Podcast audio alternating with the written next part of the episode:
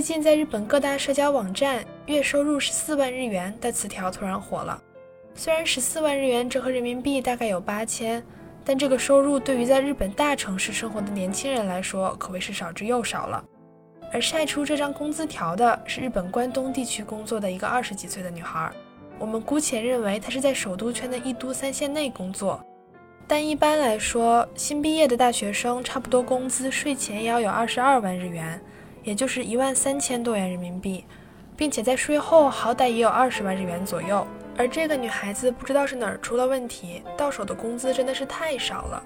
当然，这还不算完，让不少日本网友震惊的是，这个女孩子竟然还是公司的正社员。一般来说，日本的正社员就像中国的公务员一样，工资稳定，福利齐全，甚至社会地位都会更高一点，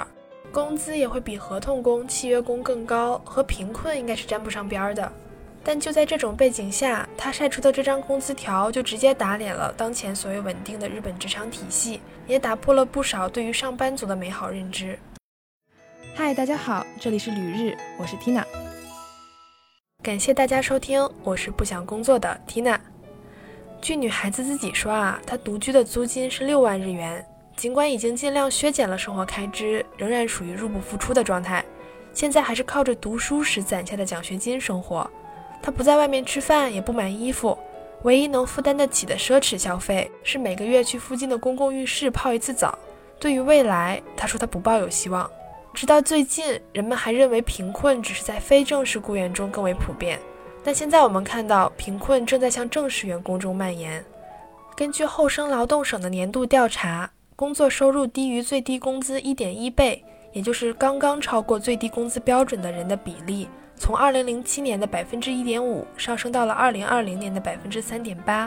而工作收入低于最低工资一点二倍的人的比例。也从百分之二点四上升到了百分之六点九，同时收入高于中等收入水平的全职雇员的数量也有所下降，而平均工资的下降与日本式年功序列制度的崩溃、全球化的推进和日本工会的形式相关。这里说的年功序列是日本的一种企业文化，以年资和职位论资排辈，制定标准化的薪水，通常还搭配终身雇佣的概念。鼓励员工在同一公司积累年资，直到退休。在二十世纪九十年代后半期，西式的经营管理概念进入了日本，日本公司开始重新评估这个传统的雇佣方法，因为这往往与全球化相冲突。于是工资开始逐渐下降，再加上公司需要持续削减成本以进行全球竞争，工资随入职年数增加的全职员工的数量也逐渐减少。另外，在日本，工会是基于公司由公司内部员工组成的，所以很难抵制管理层。相比之下，按行业组织的产业工会中，谈判会在管理机构和行业工会领导人之间进行，这更利于考虑整个行业的利益和增加劳动者福利和工资的谈判。事实上，与其他发达国家相比，日本的工资水平非常的低。根据经合组织的数据，二零二零年日本的平均工资是三万八千五百一十四美元，在三十五个成员国中排名第二十二。而早在二零一五年，日本就被工资水平曾经与之差距甚远的韩国赶超了。同样，经合组织的数据还显示，在截止至二零二零年的三十年里，日本的工资只增长了百分之六，而相比之下，美国的工资上涨了百分之五十，英国百分之四十八。法国百分之三十三，德国百分之三十五，韩国更是达到了百分之八十八。这里举的都是发达国家的例子，因为拿发展中国家与之相比，就算是欺负他了。而这次女孩晒出的工资条刺痛了不少日本人的心，也激发了好多人的同感，纷纷表示十四万的不止他一个。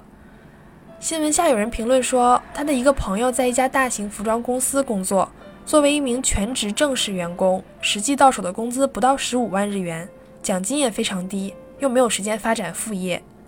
还有人说自己在丰田公司分工厂工作，起薪是十八万，结果工作了七年，去年的实收工资只有十四万了。疫情原因不加班了，工资也就减少了。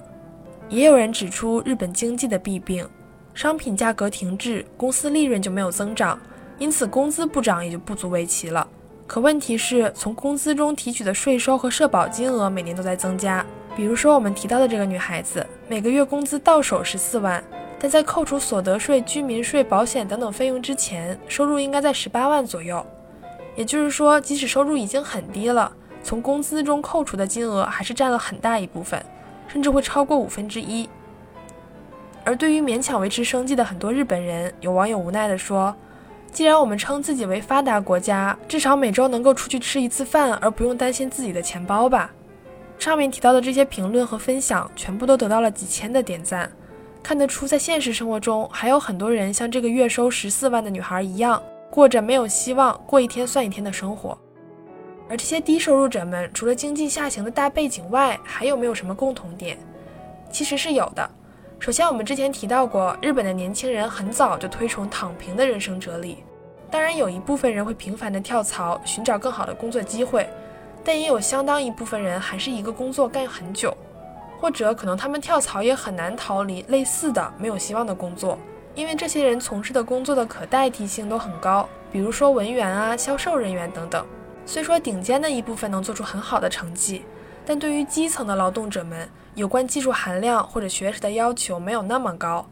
再加上不少人对于正社员还是有天然的憧憬的，就像我们觉得公务员光鲜亮丽都是铁饭碗一样，